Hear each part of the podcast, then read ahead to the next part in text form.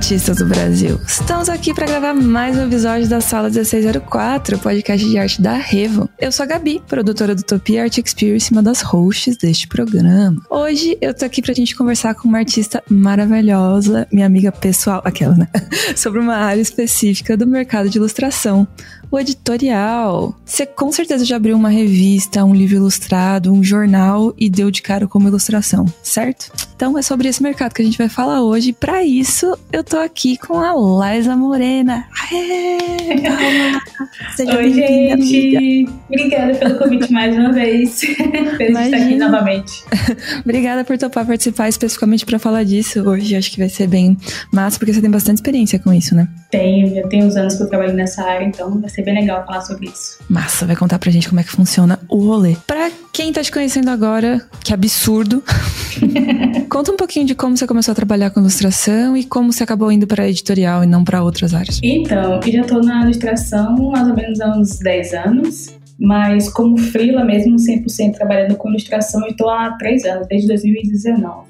Meu primeiro livro ilustrado foi em 2018, eu ainda estava como CLT na época, então foi um freela assim à parte. E desde então eu tenho trabalhado é, em livros infantis, né, com foco é, em livro infantil, em ilustração infantil.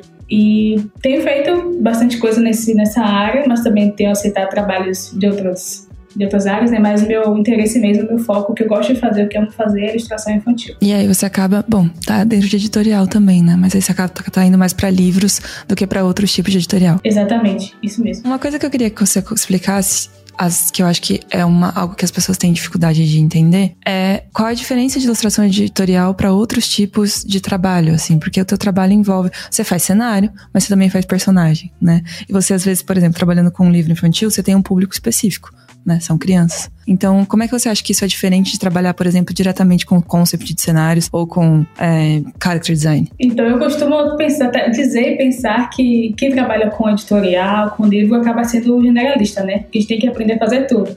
É fazer cenário, é fazer personagem, é, composição e tal, aprender sobre cores também. Então, a gente acaba aprendendo de tudo um pouco, né? Então, é bom começar a aprender de tudo um pouco para essa área de quem se interessar por livros também, principalmente, né? Porque a gente que faz tudo, né? A gente não, não, não divide a, a tarefa com outras pessoas, como no estúdio, por exemplo, né? A gente recebe a demanda, o, o texto do livro, por exemplo, o manuscrito do livro, e a gente que vai ter que dar a vida a tudo aquilo ali, né? Como o autor pede, ou como o diretor de arte pediu, enfim. Então a gente tem que realmente entender um pouco sobre várias coisas da área de ilustração para poder aplicar na, na editorial, porque engloba bastante coisa, assim. Pra um artista só fazer. Uhum. Ou seja, trabalho pra caramba. Muito bom. Já ficou bem convidativo, já com certeza a galera já ficou empolgada aqui.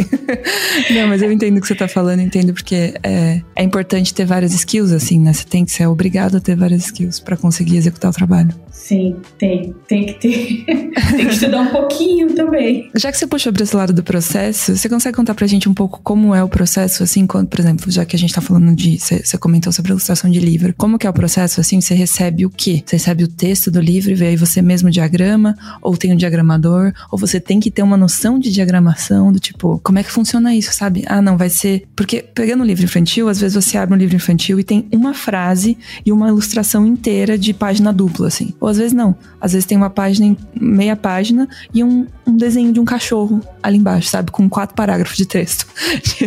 então, como essas decisões são tomadas e se isso faz parte do seu trabalho ou não? Então, faz parte e não faz, né? Que depende muito do, do cliente, da editora também. Tem editoras e autores que eles mandam pra gente o manuscrito já com os rafes bem simples, né, pra gente poder seguir a ideia deles, né? Umas coisas bem, bem sujas, assim, bem, bem simples pra gente ter ideia do que eles querem. Ah, então já vem assim com o texto layoutado e com a mancha de onde vai ficar a ilustração? Exato. Ou então vem assim, tipo, o texto, né, da página e embaixo tem a descrição. A ilustração deve ser tal, tal, tal, tal, bem, bem detalhada, assim, muitas vezes bem, bem detalhado. Outras vezes só vem o texto cru mesmo e você tem que ler e interpretar, fazer do seu jeito mesmo. Então tem essas duas formas. Você pode trabalhar tanto já recebendo um brief bem completo, bem, bem objetivo. detalhado, objetivo isso, ou então o autor ou a editora deixa a sua a criatividade exatamente a fazer aquela ilustração de acordo com os textos. E é assim, é, geralmente eu pego livro sem diagramar. Eu só faço as ilustrações, deixo os espaços para os textos, né? Como a editora pede. E lá eles fazem a parte da diagramação. Geralmente eu faço a diagramação do livro quando é para autor independente, que aí muitas vezes eles não têm esse é, uma equipe né, para poder trabalhar e tal, tá lançando o livro sozinho por conta própria, então eles solicitam esse tipo de serviço da minha parte, que é a diagramação. Né? Eu não ofereço porque não é muito a minha praia de fazer, não, não gosto muito, mas quando eles pedem eu acabo fazendo porque eu sei que eles necessitam dessa parte também. Faz aquele espírito colaborativo, né? Tá bom, eu ajudo. é, tipo, ah, tá bom, tudo bem, eu faço. Aí acabo fazendo essa parte também quando eles solicitam, mas geralmente é só ilustração mesmo com o brief já bonitinho, o texto. E eu sempre, quando eu recebo o livro, independente de vir com, com o brief das ilustrações, eu sempre leio o livro todo, né? Gosto de ler toda a história para ter ideia do que do que é primeiro, né? Para saber do que, é que se trata a história, né? E a partir dali eu já vou lendo também, imaginando mil coisas, né? Imaginando, tendo várias ideias, faço algumas anotações ali no manuscrito mesmo que eles mandam o documento no Word, por exemplo, faço anotações e tal. E aí depois de ler o livro, né, de ver as referências que eles mandam, as, uh, o briefing, eu faço a minha parte de busca de referência também. Né? Geralmente eu faço, eu tiro um dia mesmo para buscar referências para as ilustrações do livro e passo um dia ali no Pinterest, no Google, caçando ideias, junto tudo no arquivo, separadinho e tal, e, e faço esse brainstorm aí antes de começar realmente a colocar a mão na massa. É, começar da pesquisa sempre, né? Acho que isso é isso é comum a todas as áreas, bem importante essa parte de pesquisa antes de começar a desenhar de fato, né? Eu fiquei curiosa agora, pensando que assim, né? Quem ouve Sala 1604 mais sabe que eu sou do mundo dos livros, então eu tenho perguntas às vezes muito específicas para fazer sobre, sobre as coisas. E eu me interesso bastante pelo processo editorial. Inclusive, eu tenho uma história infantil, amiga, sabia? Que eu quero muito publicar Sério? eventualmente. Tenho. Se chama Roberto Elefante sobre Rodas, mas enfim, um dia a gente fala disso. Ai, que legal. e aí, uma coisa que eu queria saber é, quando você vai ilustrar um livro, eu sei que imagino que deve depender dos objetivos do autor, deve ter uma conversa ali com o editor, às vezes, né? Dependendo de qual for é, o projeto. Mas você, na maior parte das vezes, acaba fazendo uma ilustração que é mais literal, que é tipo assim, ah, estou ilustrando o que o texto está dizendo, ou você faz uma interpretação para tipo a ilustração complementar o texto? Em alguns casos eu faço literal mesmo, tipo assim, porque o autor pede para fazer algo daquele jeito ali, literal. Aham, uhum, tipo assim, a, a mãe está cozinhando, aí você vai lá e desenha a mãe cozinhando. Desenha a mãe cozinhando, exatamente. Mas eu gosto mais de, de florear, digamos assim, né? Fazer mais coisinhas, mais detalhes, dar um, um ar mais, mais lúdico mesmo, né? A ilustração, do que fazer algo certinho ali pra só para ilustrar o que está escrito, né? Mas, tipo, eu gosto de trazer, fazer, fazer as pessoas pensarem. Como é que eu digo isso? É. é difícil de explicar.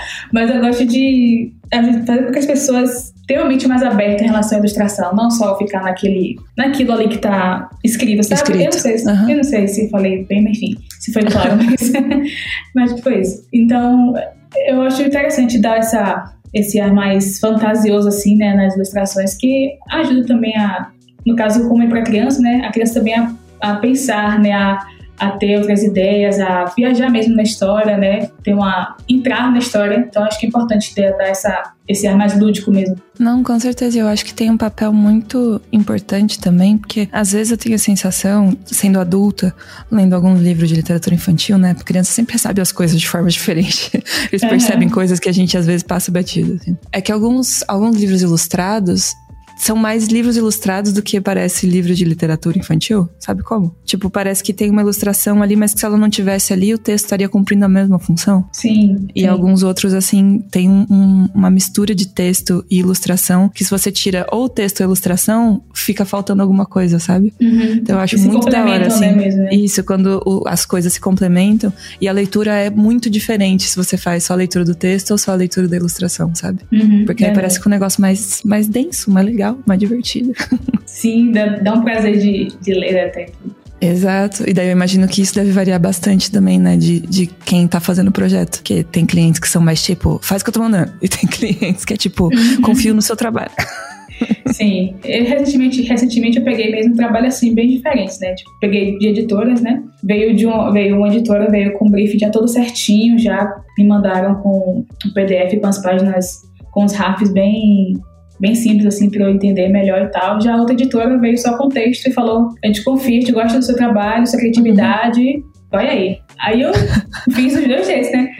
É, é, é, estranho, eu gosto mais de fazer sem o briefing fechado, que eu sinto mais à vontade, me sinto mais livre, né, para fazer como, como eu acho que funcionaria do que um briefing. É, você mais, gasta mais tempo, mas eu imagino também que seja um, é um processo mais criativo, né? Isso, exatamente. Eu sim me sinto mais dentro do livro, né? Dentro, mais, mais criativa mesmo, mais, mais por dentro da, da situação do livro, assim, do que algo mais fechadinho, mais concreto, né? é, às vezes até mais fácil de você se colocar no lugar da criança, assim, né? Tipo, imaginando que ela tá ouvindo aquela história, né? O que, que ela imaginaria na cabeça dela que seriam as ilustrações? Porque quando já vem o problema resolvido para você, você fica, ah, beleza. Agora eu só tenho que deixar esse rascunho bonito, né? Exatamente. E aí é uma coisa muito mais mecânica do que, tipo, criativa, né? Muito mais técnica do que criativa. Isso. Agora, a vantagem de receber esse brief já todo certinho é que a refação é menos, né? A gente faz menos refações. Isso é Porque... Não, você mandou fazer assim, eu fiz. Pois é, aí o cliente não tem muito o que reclamar. Mas quando é por conta própria, se prepara porque pode vir muita coisa pra você refazer aí. Mas tudo bem. Não tem problema. Eu vou e faço com gosto, porque eu gosto de fazer, então. Você recebe mais projetos de editora ou mais projetos de autor independente? Esse ano eu peguei mais de editora. Mas quando eu comecei, eu peguei alguns independentes, mais independentes. Mas esse ano bombou bastante coisa de editora pra mim. É legal saber, tipo, né, de onde vem a maior parte dos trabalhos, porque também tem muitos autores independentes, ilustração infantil. Eu já fiz alguns cursos dessa área, conheço bastante autores dessa área, assim, é um mercado completamente diferente de literatura para adultos, digamos assim. É umas coisas muito loucas, porque um livro infantil pode, por exemplo, cair no circuito das escolas, né? Se ele ser selecionado para ser lido nas escolas de ensino fundamental. Então isso daí já leva ele para uma tiragem absurda de cópias e tudo mais. É, é, muito diferente, assim, sei lá. Eu lembro que quando eu tava bem envolvida com esse mercado, fazendo um curso de literatura infantil, o meu professor, que era o Anderson, ele tava fazendo, sei lá, o sexto livro infantil dele e a tiragem era tipo 10 mil cópias. E tipo. Cara. pra um livro pra adulto, 10 mil cópias é tipo. É, é um uhum. best-seller, sabe? Se um livro vende 10 mil cópias, é tipo. Hitmaker, assim. E pra criança não é tão absurdo que um livro venda tipo mil, duas mil, três mil cópias, assim. Eu fico tipo, uhum. parabéns, viu? Mas. É verdade. Uma coisa que eu queria saber também é sobre portfólio. Você falou que você, né, começou a direcionar seu trabalho para isso, faz mais ou menos três anos que você trabalhando só como freela e tal.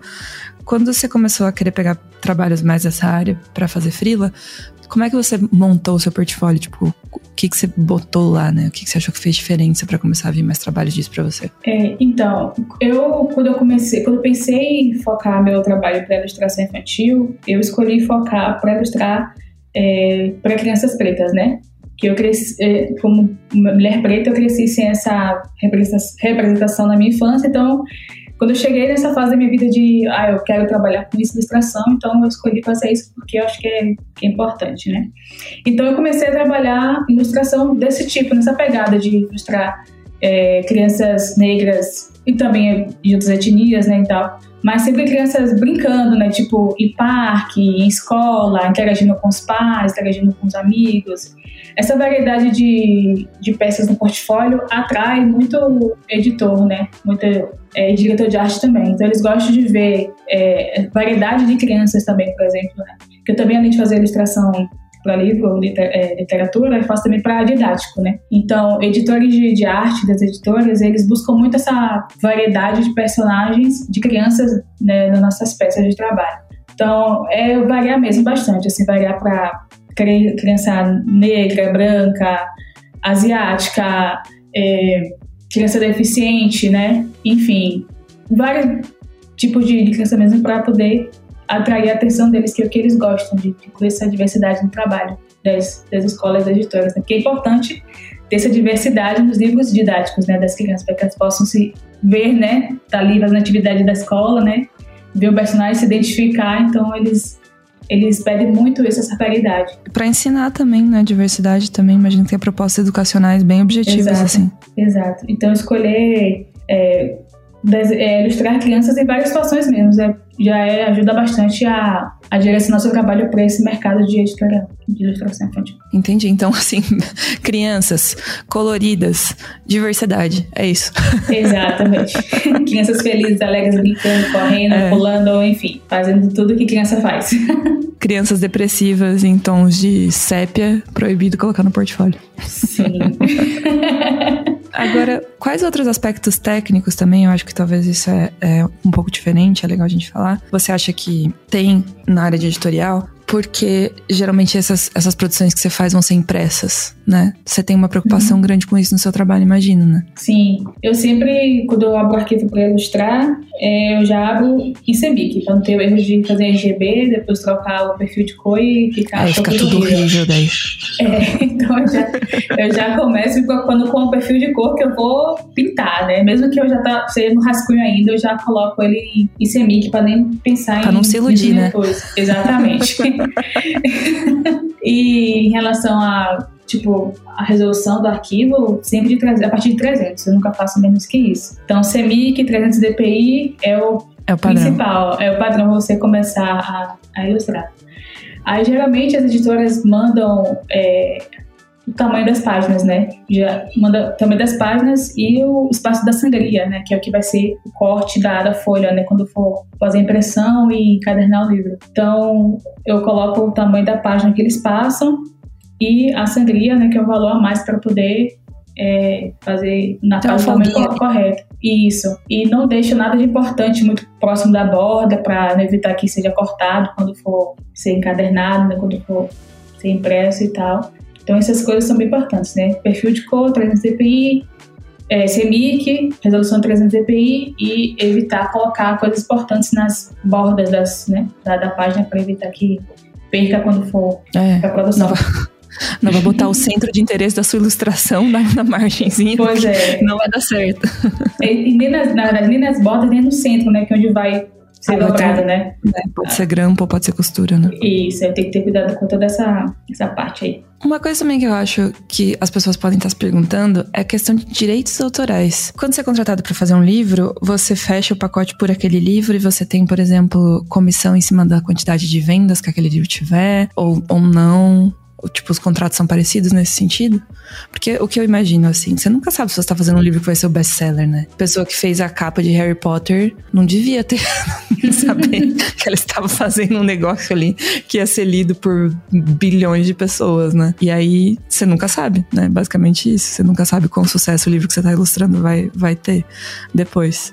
E aí eu fico me questionando, qual que é o contrato? Normalmente você recebe só, tipo, ah, não, preço do meu trabalho fechou ou não? Não, geralmente eu faço dos dois jeitos, né? Tanto com porcentagem como, tipo, ceder os direitos. Por exemplo, nessa parte de, de da porcentagem varia muito quando é para autor independente, né? Que eles não têm tanto valor assim para pagar num, o valor real de, um, de ilustração para livro, né? Eles não, eles acham caro, né? Para eles realmente é caro, para autor independente. Então, geralmente eu costumo pagar um pouco a menos, né, para eles e oferecer essa opção do, da porcentagem de vendas, né? Se eles puderem, vão ter esse controle, né, de, de impressão, de publicação, de tiragens, né? Então, a gente combina com uma porcentagem, geralmente de 10 a 15% o valor da, do livro final, né, valor de capa, como a gente chama. Aí eu direciono essa, esse tipo de, de contrato para autor independente. Já no caso de editoras, a gente eu costumo fechar com por tempo indeterminado, né, para a editora, mas apenas para uso é, no Brasil e para somente para o livro. Se for ser usado em outra coisa, na, sei lá, em outdoor, em cartaz para divulgação do livro, aí já aumenta o valor. Marcador de página. Sim, é, já é, já vou acrescentando isso ao orçamento. Mas para a editora geralmente é por tempo indeterminado e para publicação apenas é, no Brasil. Se for publicar e no exterior, no exterior, por exemplo, eles vão ter que entrar em contato para uhum. ver a cláusula. Para solicitar os direitos, né? Direitos, exatamente. Ah, porque tem isso também, né? Livros são traduzidos. Exatamente. Aí vai depender muito mesmo da necessidade do, do autor, da editora, mas tudo é conversado, né? Tudo é ajeitado. Uhum. Não, mas é bom a gente levantar esses pontos para as pessoas também não acabarem cobrando, né? Fechando o orçamento sem considerar esses pontos. Sim. Né? Porque daí a gente é feito de trouxa, né? Exato. Aliás, você já, já, já, caiu nessa, assim, no começo? Você tinha dificuldade de cobrar? Tipo... Com certeza. você já cometeu erro? Você já cobrou muito barato por uma ilustração e depois ficou, por que eu fiz isso? dúvida disso. Eu comprei 100 reais pra ilustrar um livro inteiro, sabe? Dessas. Às vezes aparece isso no Twitter e eu fico tipo, não pode ser. Não, eu vou falar. Não comprei 100 reais, né? Mas, tipo, tem uma editora que eu tenho uns livros lançados com eles que eles não pagam pelas ilustrações. Eles pagam só a, a comissão. Ou seja, tipo, eu aceitei isso no começo, achando que ia, nossa, tô entrando e tal. No começo foi bom, porque eles fazem bastante trabalho, vendem consideravelmente bem, mas eu não recebi nada pelas ilustrações, pelo que eu fiz de ilustração. Eu só recebo, tipo, a comissão a cada semestre, por exemplo, que eles me enviam. Então hoje eu não faria isso mais de jeito nenhum, porque foi um trabalho desgraçado para ilustrar e não, não receber. Uhum. Mas quando eu comecei, eu achei aquilo que era uma porta, né, para mim, né? E realmente foi, tanto que eu tenho alguns livros publicados com eles, né? Não me que arrependo, mais trabalho. Exatamente, mas eu não faria hoje em dia esse tipo de serviço, não. Uhum. É tipo assim, ah, serviu ao que serviu, mas não me ofereça outro job desse que não vou, não vai passar dessa vez. Exatamente. É, então por isso que é importante também a gente falar desses pormenores, porque senão a galera acaba caindo nisso aí, acha que tá arrasando, quando uhum. vai ver, tá trabalhando de graça. Exatamente.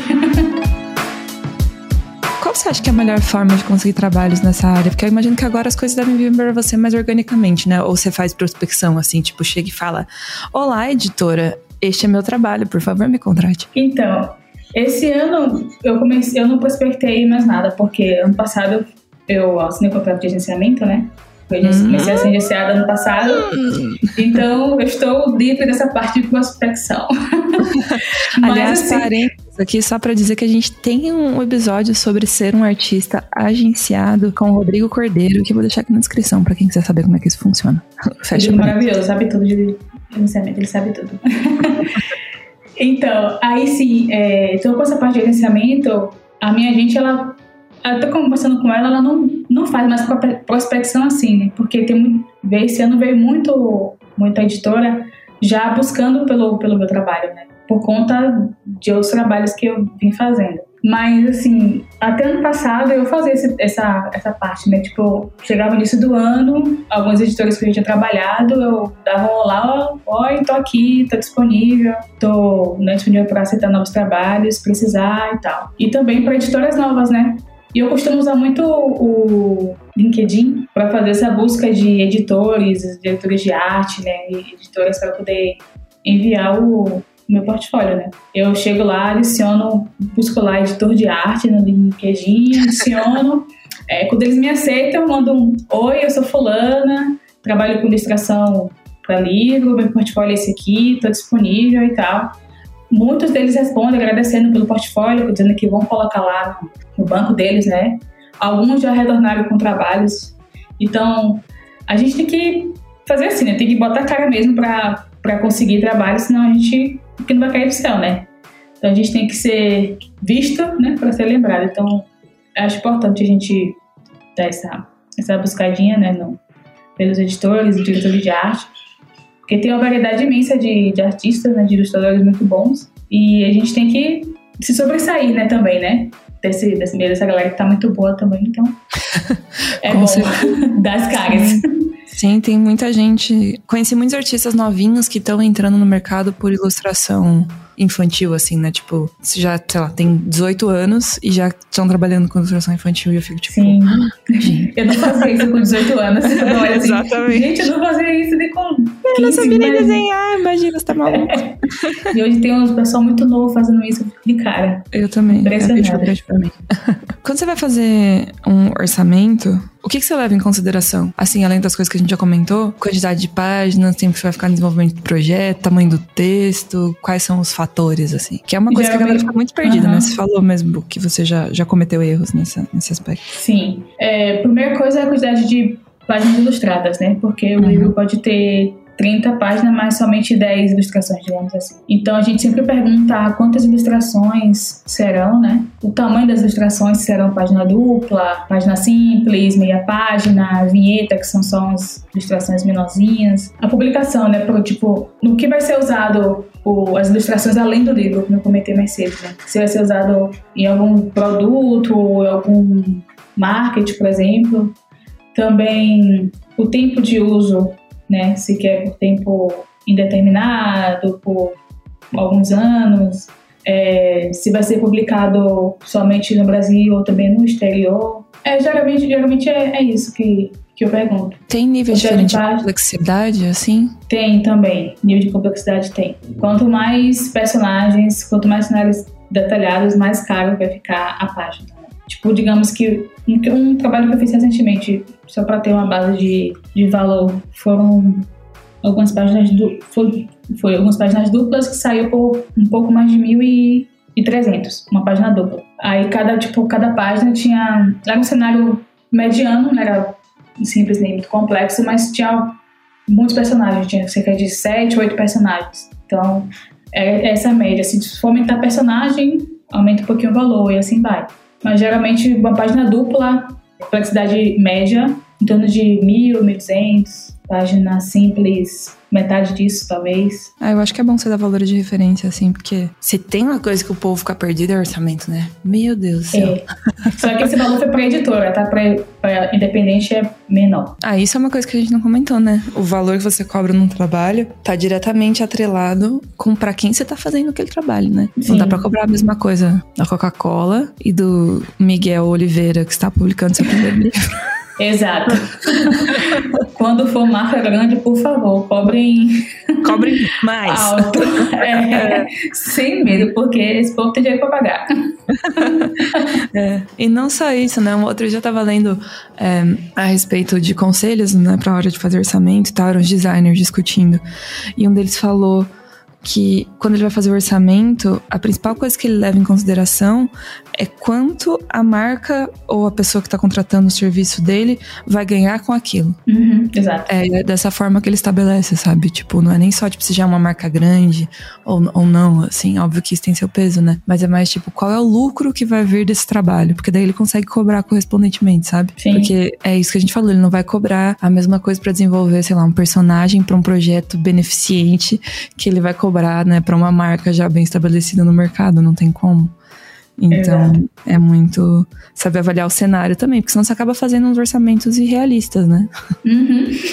É, tipo então assim, faz um orçamento muito baixo e a marca lá aceita, porque para eles é introcável, só que você cobrou e. Ou às vezes não também, né? Teve uma vez que a gente foi fazer um orçamento de criação de personagem para um projeto que a gente estava desenvolvendo aqui na Revo e a gente escolheu uns seis character designers que tinham um estilo parecido com o que a gente estava buscando. Eu mandei e-mail para todos, né, para ver se eles tinham agenda, tinham é, conseguiam é, cumprir o prazo e para ver o quanto eles cobrariam também, né, para o que a gente precisava fazer. E aí teve uma das meninas que me respondeu, tipo assim, vamos fazer um valor fictício, assim. A maior parte da galera tava cobrando 5 mil. E essa, essa pessoa me respondeu com, cobrando mil. Nossa. E eu fiquei tipo, ela tá louca? Sabe, tipo, não, não, a, a, minha reação da gente aqui não foi tipo, nossa, fecha com ela porque ela tá cobrando barato. Foi tipo, não, ela tem, não tem experiência, porque senão ela saberia que ela não pode cobrar esse preço, sabe? Então, às vezes, acaba acontecendo o contrário também, né? Se essa pessoa fosse realmente profissional, ela saberia que ela não pode cobrar isso. Sabe quando o, o a esmola é muito, o santo desconfia? Exato. Não, e a pessoa sabe fazer, né? Sabe trabalhar bem ali, faz bem o que ela, enfim, sabe fazer, mas na hora de cobrar, não, cobra o. Condizente, o, né? O certo, é, ela deveria cobrar, né? É aquilo, né? Quanto mais você seleciona cliente, né? Depois que você começa a cobrar mais, mais caro, é porque você seleciona melhor os projetos dos quais você quer participar, né? Tem isso também. Uhum. Não, eu digo a você que eu aprendi a cobrar, mas assim, eu aprendi a ver o valor dos meus trabalhos depois que eu passei a ser agenciada, porque antes eu cobrava, achava que eu cobrava bem, mas achava que estava arrasando. É, quando eu passei o agenciamento que eu vejo que minha gente passa para os clientes, eu fico, oi, tem certeza? Ela fez, tem, vá na fé, confio, confio, tudo bem. E geralmente Fecha. Então, fecha. É. Yes. São, são, raros os casos assim, tipo, o cliente tá muito. Aí dá uma choradinha, a gente abaixa um pouquinho e tal, mas ainda assim é a mais do que eu cobraria se estivesse sozinha, entendeu? Eu fiz, nossa, cara, realmente, esse mundo tá Realmente, tá... aprendi alguma coisa aqui. é, tô aprendendo. Sim. É, porque também tem isso, né? Geralmente tem margem pra negociação, mas a real é que quando o cliente quer trabalhar com você, ele vai abrir mão, assim, né? Tipo, vai ver isso como um investimento, né? Ele gostou do seu trabalho por um motivo. E é muito bom também quando a gente pega um cliente que valoriza o nosso trabalho, não é o que fica disputando por preço, né? Porque daí uhum. é o uhum. tipo de pessoa que vai respeitar suas decisões artísticas também, né? E vai entender mais o teu, teu trabalho do que alguém que só, né, te cobra prazo e agilidade e preço. Sim, então verdade. é uma pessoa que está mais disposta a investir mesmo porque ela quer que você faça aquele projeto, né? E não qualquer artista. E isso uhum. é sempre mais legal, né? A gente fica mais orgulhoso de, de botar no portfólio depois. Tudo isso gera um sentimento gotoso. Verdade. E quando vem cliente assim com essa, essa intenção né, de, poxa, eu gostei do seu trabalho, eu quero fazer com você. Só que ele não tem tanto recurso assim, né? Eu fico com o coração apertado, porque quando um cliente vem, eu quero você, eu gostei do seu trabalho, eu falo assim, ah, tá bom, eu aceito. eu não resisto, me desculpa. tá bom. Eu não aguento, não. Ai, gente, porque é, é muito gostoso você ver a pessoa vir atrás de você por conta do seu trabalho, sabe? O que você demorou pra conquistar, que você anos aí estudando, se esforçando e a pessoa porque gostou disso aqui que você fez, é, é muito prazeroso. Então eu acabo, às vezes, passando um balão um pouquinho mais abaixo do que eu deveria cobrar por conta dessa, dessa admiração, né? Desse, desse enfim, desse contato com o cliente, né, que passa para mim. Então, é, não, desse respeito com o que você cria. Né? Sim, sim. Exato. Sim. É, não, daí, daí. Não, principalmente se, ah, imagina, autor independente, né? Porque uhum. é, é, difícil mesmo, gente. É difícil escrever a história. Aí depois é. ainda, ainda pagar a ilustração. E aí é pagar a impressão do livro, que é outra coisa super cara. Aí Sim. você começa a acumular as contas ali, o negócio fica difícil. Que é caro então, infelizmente. não, não, então super, super, super entendo. Faz total sentido, mas é o que a gente tava falando, né? Cada situação, um orçamento diferente. Uhum. É, não tem como dizer, tipo, o valor X pra é, isso aqui, isso aqui, isso aqui. Não, tem que avaliar todo o contexto mesmo para poder chegar num valor coerente para as duas partes também, né? Uhum, com certeza, para todo mundo sair ganhando, né? Uhum. A gente falou de várias coisas aqui, falou de liberdade de criação, de diversidade, de como conseguir job, o que, que tem que botar no portfólio, como fazer orçamento, né? Saber se está cobrando é, certo é, quais são requisitos técnicos importantes, né? Uma coisa que eu queria perguntar para você, agora que você já tem aí uma carreira, já está trabalhando com isso, de boa, faz tempo pegando trabalho, não tá mais, né? Já passou a fase do, meu Deus, e agora se não aparecer nenhum freela esse mês? Qual conselho você daria para você mesma há cinco anos atrás, assim. Se você fosse viajar e falar, Liza, de 2017, amada, preciso te falar uma coisa, o que você diria? Eu falaria pra mim que pra continuar mesmo, não, não ter desistido, né? Tipo, passei perrengues, passei apertos, mas eu diria pra, pra Laísa de cinco anos atrás pra, ter, pra continuar, né? Persista aí que lá na frente vai dar, vai dar certo. É, você vai conseguir alcançar o que você tá almejando, então vai na fé que vai dar tudo certo. Ai, que bonitinho. então, pra gente encerrar nossa conversa aqui, a gente tem a nossa brincadeira de sempre, lá você já conhece, que se chama De Frente com a Gabi, na qual eu vou fazer perguntas bate-bola, jogo rápido, e você vai me responder também rapidamente, porque é assim que funciona a brincadeira. Tô nervosa, tô nervosa. Ai, meu Deus. Vamos lá. Vamos lá.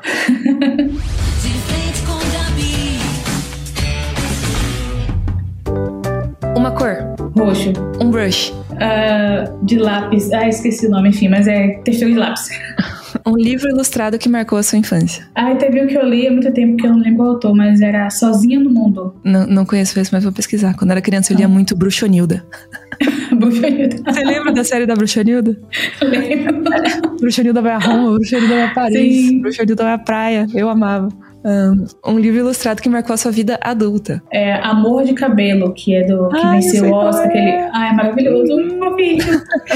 eu tenho ele aqui, é lindo. Uma ilustradora que todo mundo deveria conhecer. Nossa, caramba, eu vi vários na minha cabeça aqui agora. mas eu gosto muito do trabalho da. Eu não sei pronunciar o nome dela, mas ela.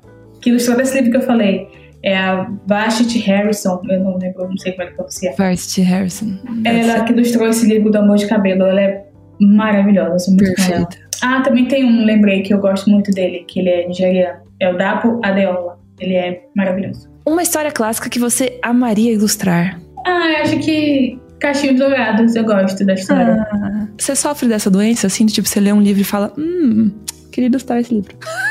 Sim, sim, eu poxa, eu queria ter sido convidada para esse livro aqui, ó. Eu gosto. Menos, dá vontade. Aí, tipo, é um, é um projeto legal fazer isso pro portfólio, ilustrar histórias clássicas, né? Uhum. Colocar no portfólio. É porque elas estão em domínio público, né? Sim, então você não é precisa livre pagar pelo direito do texto e consegue Exatamente. criar em cima daquilo, né? O Vu fez isso, não fez? Daniel Vu, gente, maravilhoso. Fez, eu fiz o curso ilustrador com ele. ele Aham, eu fiz o curso com ele ele passou essa tarefinha pra gente. O, eu, o curso que eu fiz foi com um gato de botas que a gente fez no curso dele. E uma última mensagem para os nossos amados ouvintes. O que, que você tem aí de incentivo para as pessoas que estão tipo, ah, também quero ilustrar livros? É, dizer que é tenso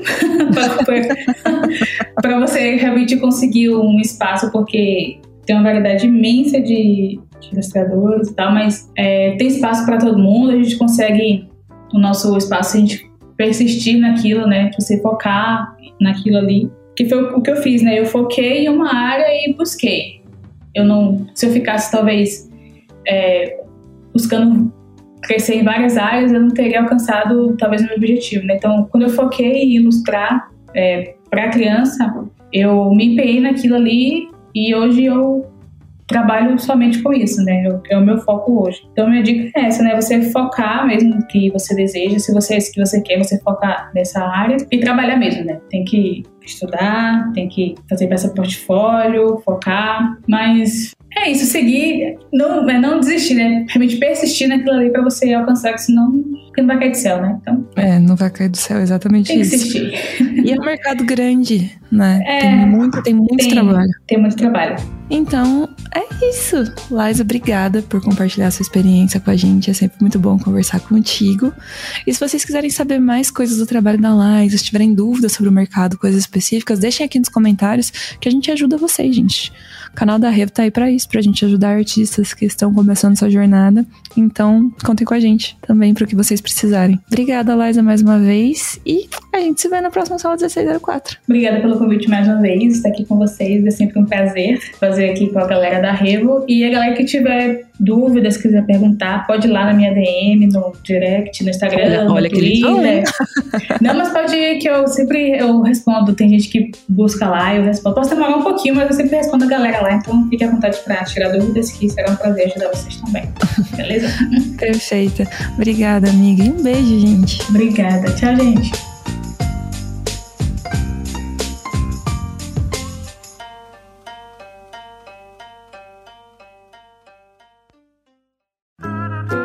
Programa editado por Doug Bezerra.